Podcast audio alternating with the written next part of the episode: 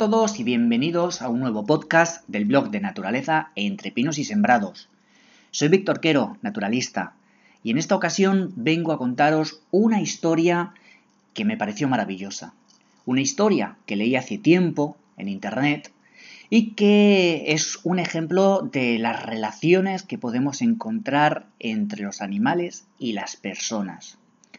Una vivencia que vivió Héctor Garrido, el fotógrafo, y que dice así.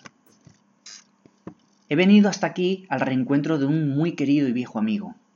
Él está definitivamente inmóvil, detrás de una enorme vitrina. Sus ojos ya no ven, hoy son de vidrio. Habita otro país, otro clima, otro tiempo. Han pasado 18 años desde la última vez que nos vimos. Entonces era monte y hoy una ciudad.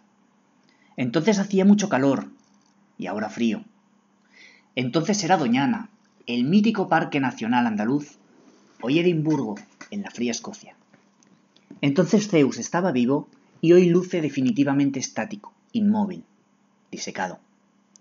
Era en torno al año 2000 y yo apenas llevaba cuatro o cinco años viviendo en la casa del Martinazo, la más aislada de las viviendas que aún existían en el interior del Parque Nacional de Doñana. Yo había sido un niño, podríamos decir que salvaje. Había crecido en el campo y entendía bien ese modo de vida aislado. De hecho, no comprendía el mundo lejos de la naturaleza. Había enraizado en mí, además, un profundo sentimiento conservacionista que guiaba mis acciones y permitía que el mundo salvaje dejara de ser un decorado para entrar a formar parte de nuestras vidas. Noé, mi hijo mayor, debía aproximarse a los seis años, y el pequeño Iván quizá no llegaba a dos. Zeus, sin embargo, ya superaba los once. Para un lince, un lince ibérico, once era una cantidad considerable de años. En realidad, todavía no se conocía bien cuánto podían vivir. Y Zeus parece que, en realidad, había vivido varios años más, porque realmente hacía once que lo habían capturado y desde entonces portaba un collar radioemisor. Pero cuando lo capturaron ya era un adulto, y no pudieron calcular su edad con certeza. Pero, ya entonces, era el lince más longevo del que se tenía constancia.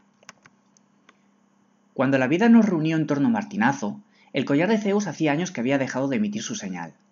Su batería se había gastado y de su antena quedaba solo un muñón en espiral.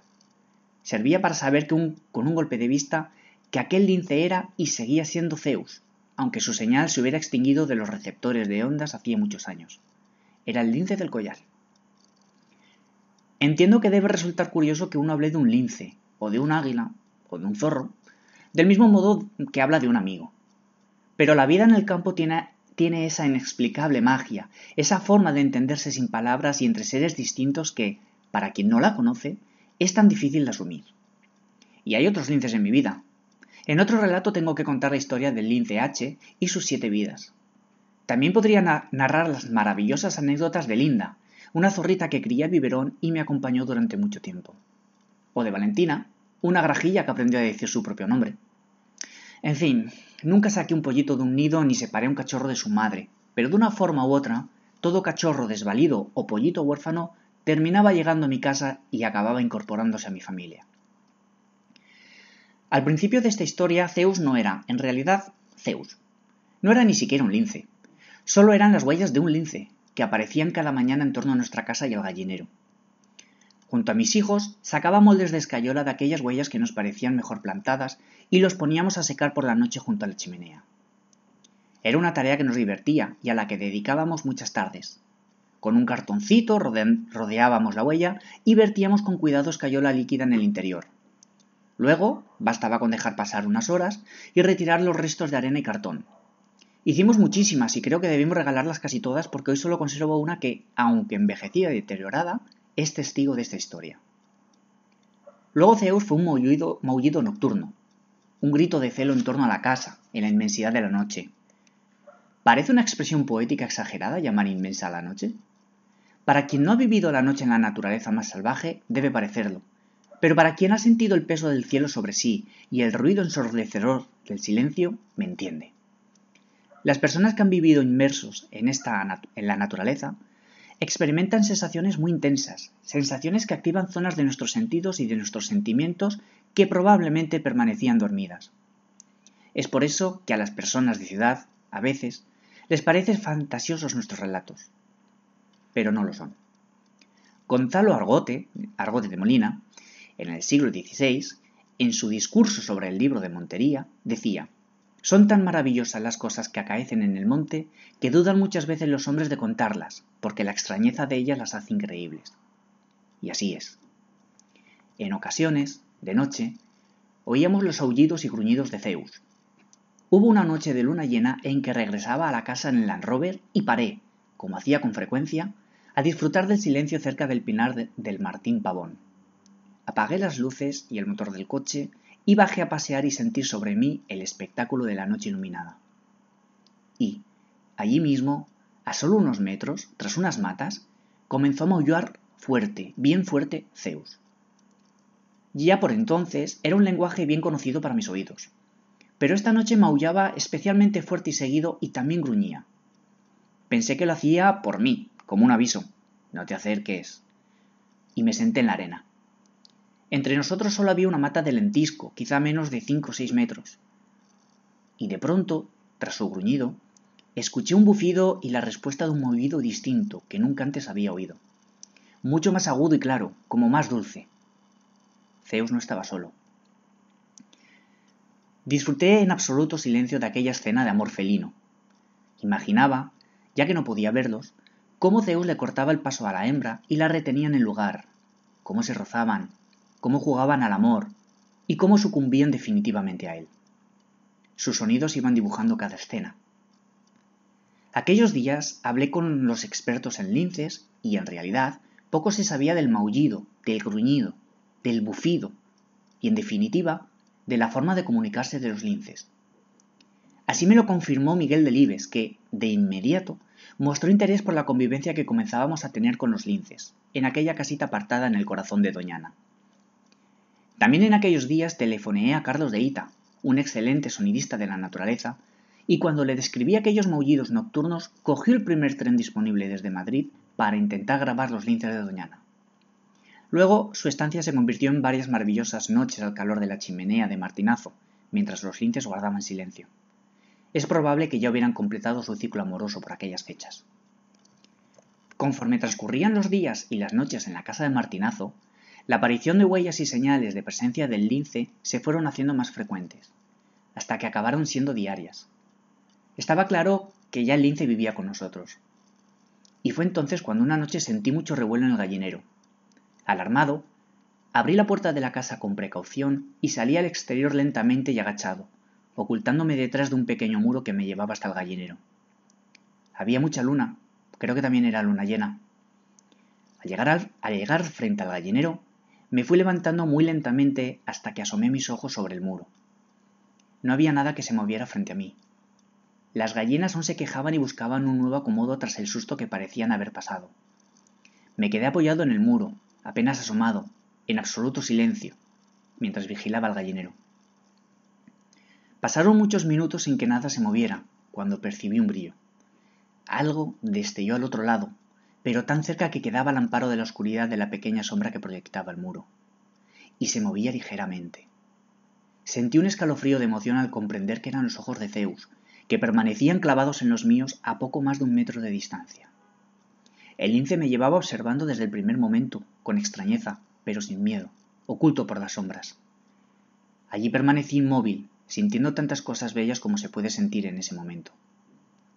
Por primera vez, Zeus tuvo forma y tamaño, aunque aún carecía de color. Me pareció enorme. Estuvimos así un buen rato, hasta que decidió levantarse y volver hacia el gallinero. En algún momento se puso de patas y golpeó la malla para susto de las gallinas, que se alborotaron, gritaron y aletearon. Ahora estaba claro que Zeus debía haber sido la causa de la desaparición de alguna de las gallinas en los días anteriores. Así que al amanecer salimos a buscar restos por el entorno e inmediatamente encontramos las señales, las plumas y lo poco que había quedado de las gallinas de Noé. Porque tengo que aclarar que aquel gallinero era el mundo de pasión de mi hijo, que conocía cada gallina por su nombre y que pasaba una buena parte de su tiempo cuidándolas, pastoreándolas o acariciándolas. Sí, a aquellas gallinas les gustaban las caricias de Noé. Por eso fue un poco trágico que poco a poco Zeus fuera comiéndose algunas de ellas. Noé se debatía entre el amor por sus gallinas y la admiración que sentía por Zeus, que se comía sus gallinas. Y así Zeus empezó a aparecer cada vez a horas distintas y finalmente comenzó a dejarse ver a plena luz, del día, a mostrar que era más que unas huellas, que un maullido o que una silueta en la noche. Zeus se hizo color y volumen. Si bien al principio todo ocurría a cierta distancia, poco a poco los encuentros cercanos se, fueron, se hicieron habituales. Zeus a veces cazaba alguna de las gallinas, que con frecuencia andaban el día completo en libertad, comiendo en torno a la casa. Noé vigilaba sus gallinas preferidas y siempre estaba atento a que a esas no les ocurriera nada.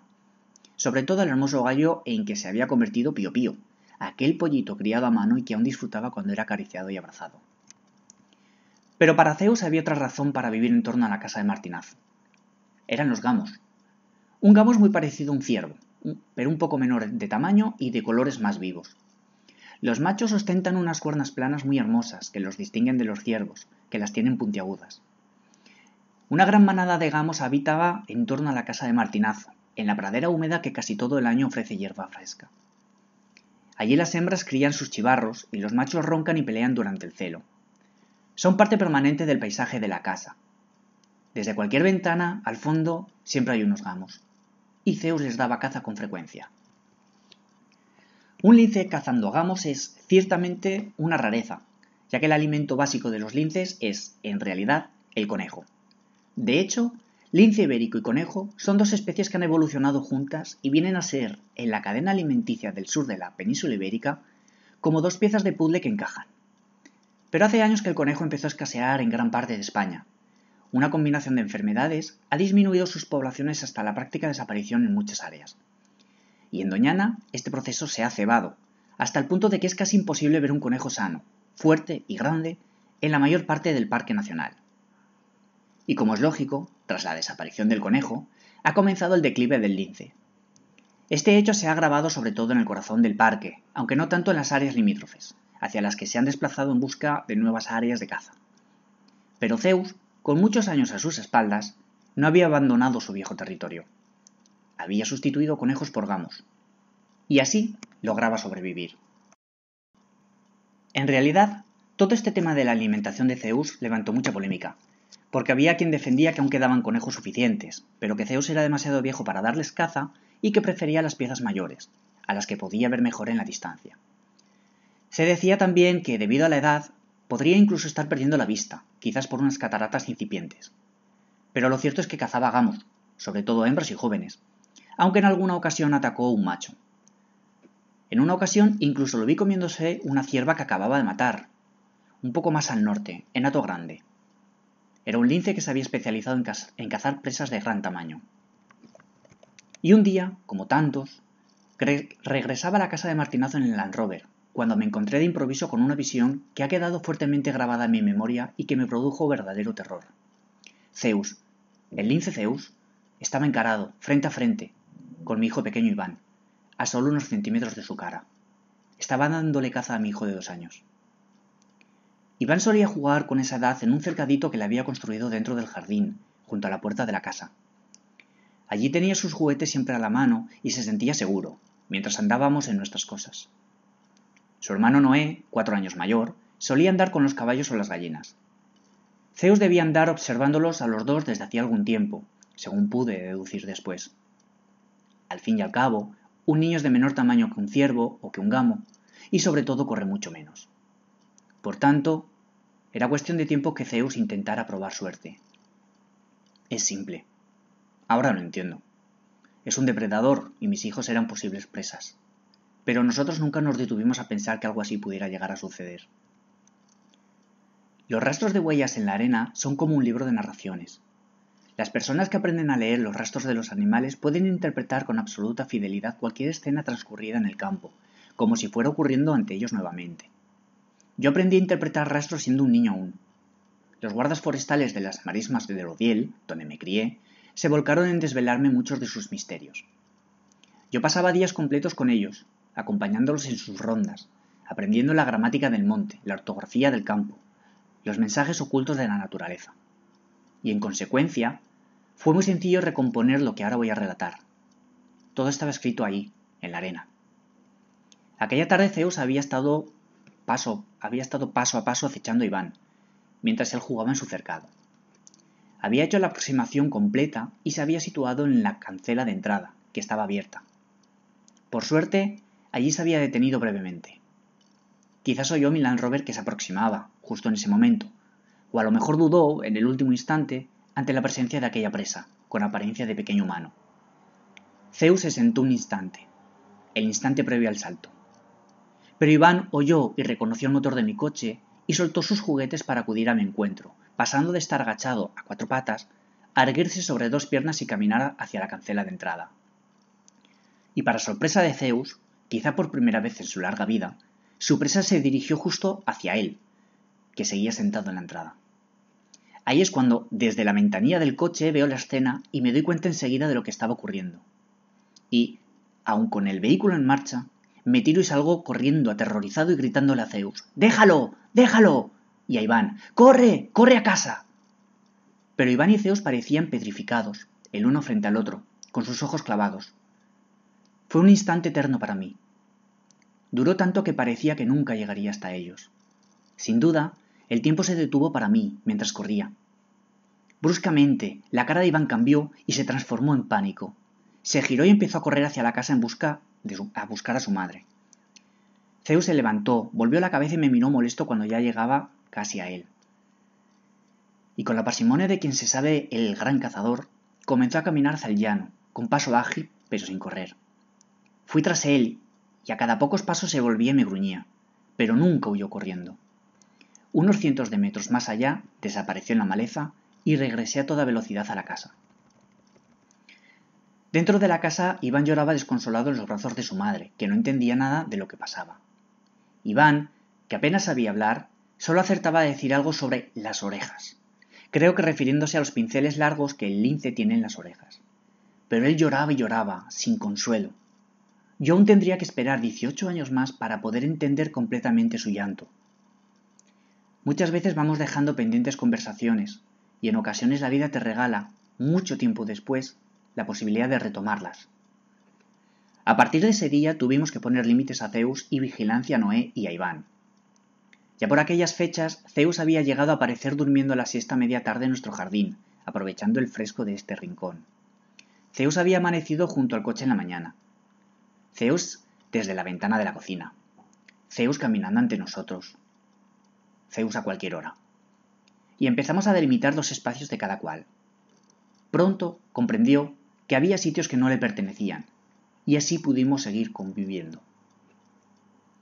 Pero Iván comenzó a tener miedos sobrevenidos a cualquier hora del día y pesadillas terribles que le hacían gritar en medio de la noche. Pudimos saber que soñaba que un lince, en su forma de hablar infantil era Ulice, entraba a la casa por la ventana del baño. Nos hacía entender que los ojos del lince le daban terror. Pasamos muchas noches consolándolo antes de encontrar una hermosa e imaginativa solución a su trauma. Aquella primavera había nacido Esperanza. El equipo de investigadores de carnívoros de la Estación Biológica de Doñana había ido a marcar una camada recién nacida de linces en el Coto del Rey, el área norte de Doñana. Y habían encontrado varios cachorritos hermosos en el hueco de un alcornoque y debajo de todos aquellos peluches un cachorrito muerto, probablemente asfixiado por sus hermanos.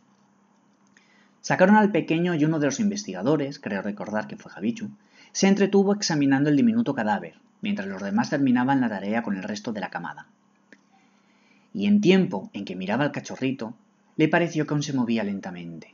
Así que allí mismo comenzó a masajearlo y en unos minutos el pequeño peluchito comenzó poco a poco a revivir.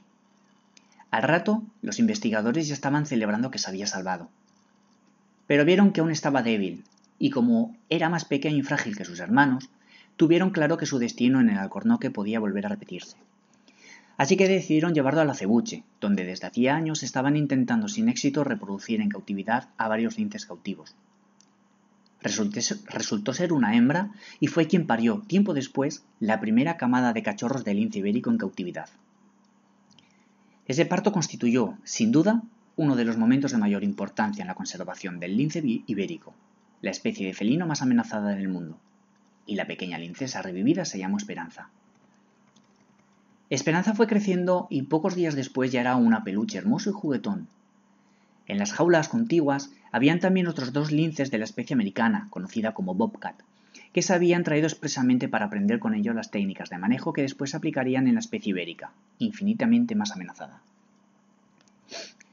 Hablando con los encargados del centro sobre lo que le ocurría a Iván, se nos ocurrió la idea de llevarlo por las tardes a que conociera a los linces americanos para que su percepción sobre ellos cambiara y, con suerte, ir reduciendo sus miedos y sus pesadillas. Y así fue como Iván pasó, pasó muchas de sus tardes jugando con aquellos bobcats mansos y simpáticos y habituándose a ellos. Y finalmente, con el tiempo, también pasó muchas tardes con Esperanza, que poco a poco dejó de ser un cachorro para convertirse en una lincesa hermosa y grande con un aspecto muy similar a Zeus. Y como todo esto ocurrió lentamente, Iván fue borrando aquella imagen y comenzó a dormir mejor, cada vez mejor. Hasta que en algún momento pudimos olvidarnos de aquellas pesadillas de ojos de lince. Así es que Iván, uno de los pocos niños, quizás el único, que creció jugando con un cachorro de lince ibérico. Mientras tanto, Zeus seguía reinando sobre el llano de Martinazo. En una ocasión cazó un gamo casi delante de nosotros en el llano frente a casa. Digo casi porque estábamos de espaldas en aquel momento.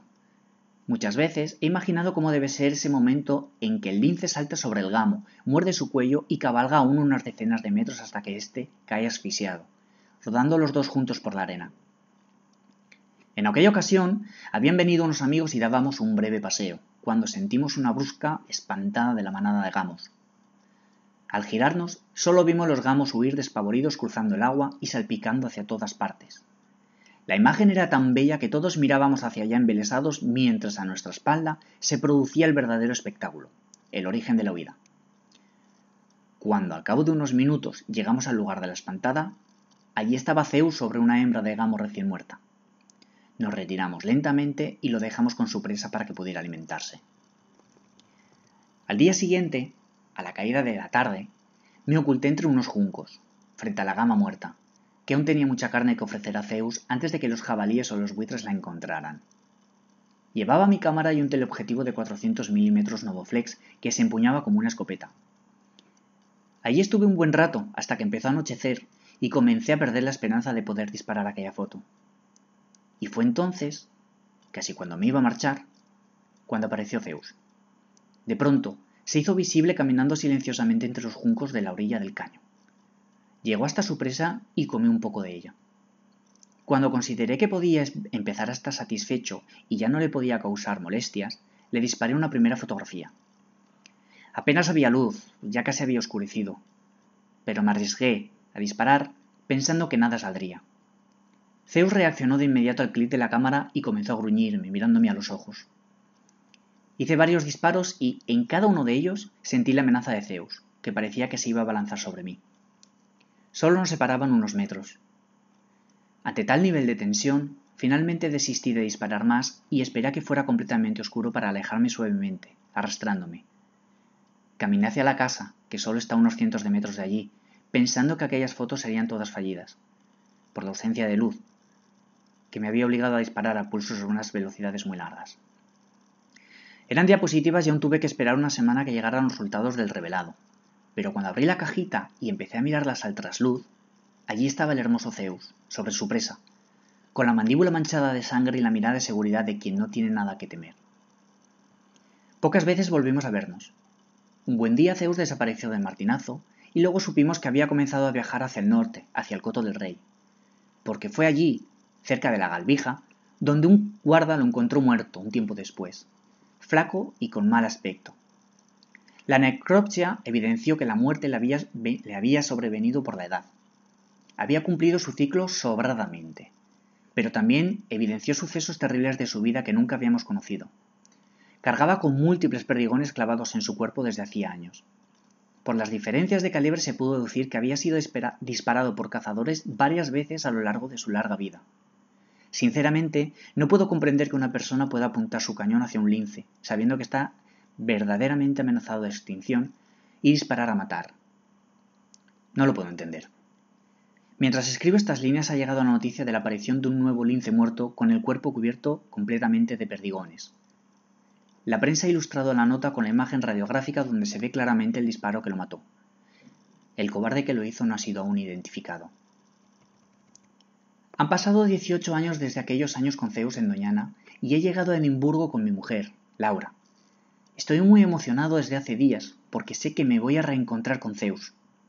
Su piel fue donada al National Museum of Scotland y hoy se exhibe junto a las maravillas de la aeronáutica, los fósiles del Jurásico y los trajes folclóricos de los escoceses de las Highlands. En aquellos años, cuando los técnicos del Museo Escocés vieron la fotografía que le hizo a Zeus en el caño de Martinazo, contactaron conmigo para que les enviara arena, plantas y elementos de atrecho de aquel mismo lugar para incluirlos en la composición de Zeus en la vitrina. Así fue que me pude enterar del destino de sus restos.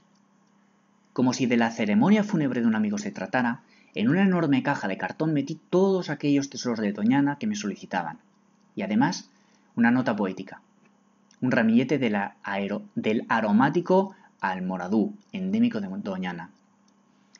Y sobre la caja pegué la etiqueta de destino, National Museum of Scotland, Edimburgo. Como habían pasado tantos años desde entonces, en los días previos a mi llegada a Edimburgo, Contacté de nuevo con Miguel Delibes para que me confirmara que efectivamente Zeus envió y continuaba allí. Miguel, entusiasmado con la historia, enseguida empezó a tirar del hilo hasta que localizó a Zeus y me mandó un mensaje con su ubicación exacta. Level, level 5, Natural World, Survival, High 3. Y con este jeroglífico me dirigí al museo, con Laura e Iciar, que me acompañaban tan expectantes como lo estaba yo. Y allí, en su, en su nivel 5, estaba Zeus. No hay nada más triste que un ser disecado, privado para siempre de su movimiento.